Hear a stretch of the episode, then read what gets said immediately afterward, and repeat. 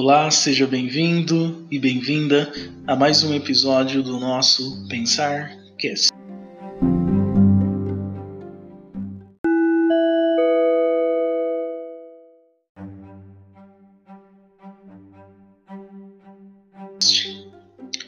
Nós brasileiros estamos carentes de líderes, congressistas líderes, longe desses que temos hoje, nessas grandes vitrines que consumimos em nosso dia a dia, seja pelo noticiário, internet ou pela TV.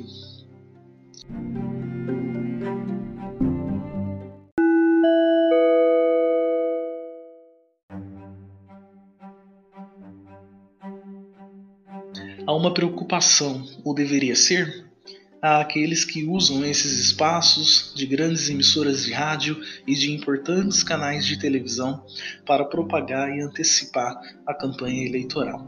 São ataques e mais ataques, defesa e mais defesa, seja para defender eles mesmos ou para defender seus padrinhos políticos.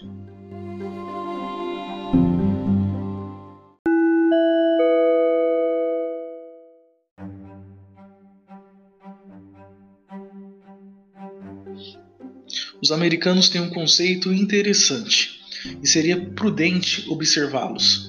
Há disputas, sim, mas o que mais fica evidente é o valor do debate, em que conhecemos o ouvinte, seja na área política ou mesmo em outras ocasiões. Brasileiros lida o outro como inimigo, não como adversário. Isso resulta perda de tempo, seja em canais de TV ou em colunas de revistas e jornais.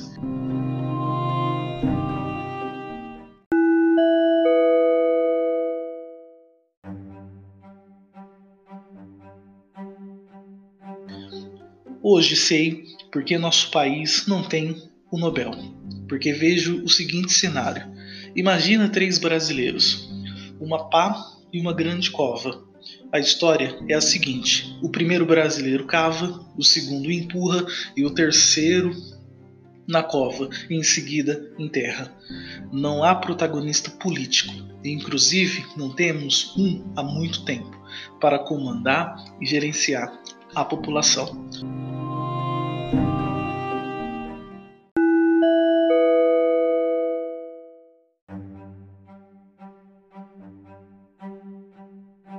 Rumores de muitos supostos candidatos sempre estão aí.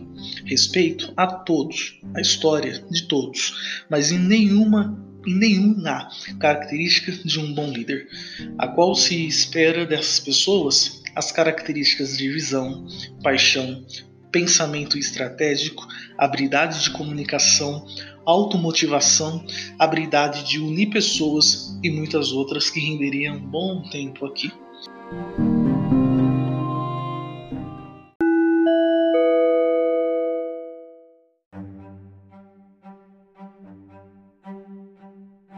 O país está carente disso há anos. O que se esperar dessa nova década aqui na República? Errar novamente?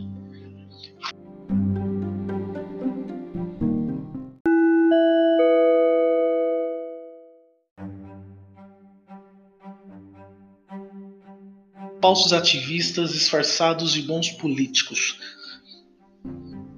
Peça chave desse grande xadrez chamado República do Brasil, ou seja, fantoches de interesses próprios exaltando seu próprio ego.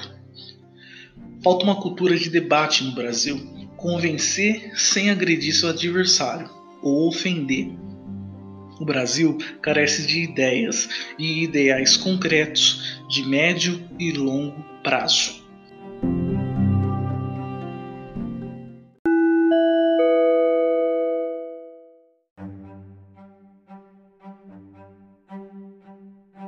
É possível mudar com os avanços da comunicação digital, como o YouTube, por exemplo.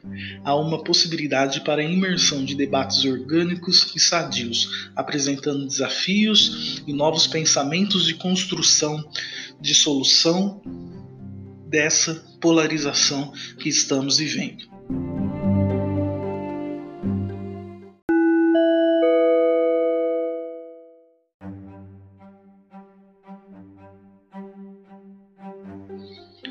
Esse espaço é para você pensar sobre a política de um jeito diferente. Sou apenas um jovem que convida você a refletir sobre esse e sobre outros assuntos. Obrigado.